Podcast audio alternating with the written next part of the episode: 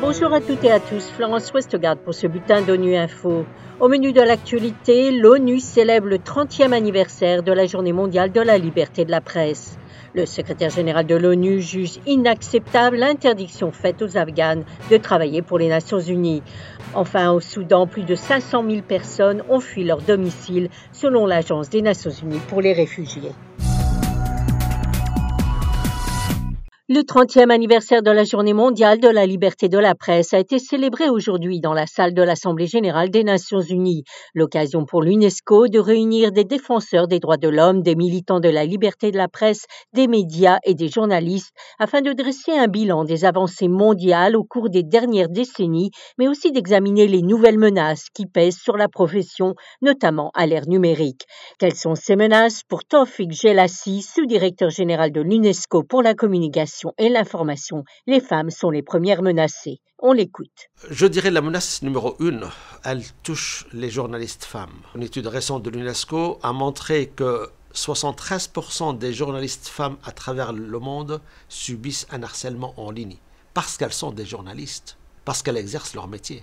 Alors des fois on me dit, d'accord, mais peut-être euh, ces journalistes femmes, évidemment ça c'est très mauvais que ça arrive, mais peut-être elles ne doivent pas prêter attention à ces messages de haine en ligne qui les visent. Je dis, mais attendez la deuxième partie des statistiques de notre étude. 20% d'entre elles finissent par être attaquées physiquement. Il ne s'agit pas de lire ou de ne pas lire des messages de haine en ligne. Qu'est-ce qu'on fait avec les attaques physiques, la violence corporelle? Qui touche 20% d'entre elles Donc les menaces notamment qui visent les journalistes à travers l'écosystème digital d'aujourd'hui, les réseaux, les canaux numériques, d'abord les femmes. On les vise, un, parce qu'elles sont des journalistes, deuxièmement, parce qu'elles sont des femmes. Ça ne veut pas dire que les journalistes hommes sont sauvegardés, non, mais à un degré beaucoup moindre. Lors d'une conférence de presse à Doha au Qatar, le chef de l'ONU s'est félicité ce mardi que les participants à une réunion pour convenir d'une stratégie d'engagement permettant de stabiliser l'Afghanistan se soient mis d'accord sur les sujets de préoccupation, notamment l'expansion du trafic de drogue, le manque d'inclusivité, notamment des femmes, et la présence persistante d'organisations terroristes. Antonio Guterres a ensuite dressé le tableau de la plus grande crise humanitaire actuelle de la planète qui prévaut dans le pays.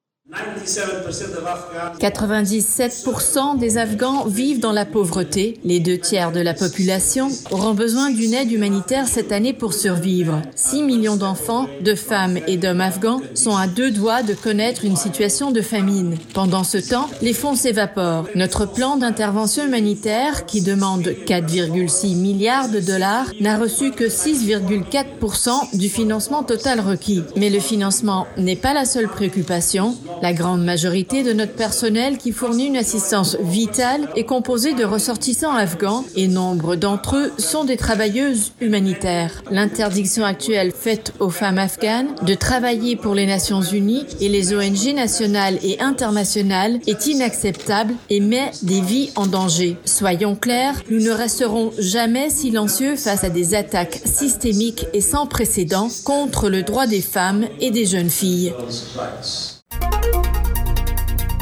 Les combats meurtriers au Soudan qui ont éclaté le 15 avril entre l'armée et des paramilitaires ont forcé près d'un demi-million de personnes vivant dans le pays à fuir leur domicile.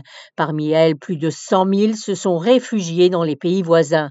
Les précisions d'une porte-parole de l'Agence des Nations Unies pour les réfugiés à Genève, Olga Saradomur. On estime que plus de 100 000 réfugiés font partie de ceux qui ont maintenant fui le Soudan vers les pays voisins, y compris des réfugiés soudanais, des Sud-Soudanais rentrant chez eux prématurément et d'autres qui étaient eux-mêmes des réfugiés au Soudan. Aux côtés des gouvernements et des partenaires, l'Agence des Nations Unies pour les réfugiés a déterminé un chiffre initial de planification de plus de 800 000 réfugiés et rapatriés susceptibles de fuir le Soudan vers les pays voisins.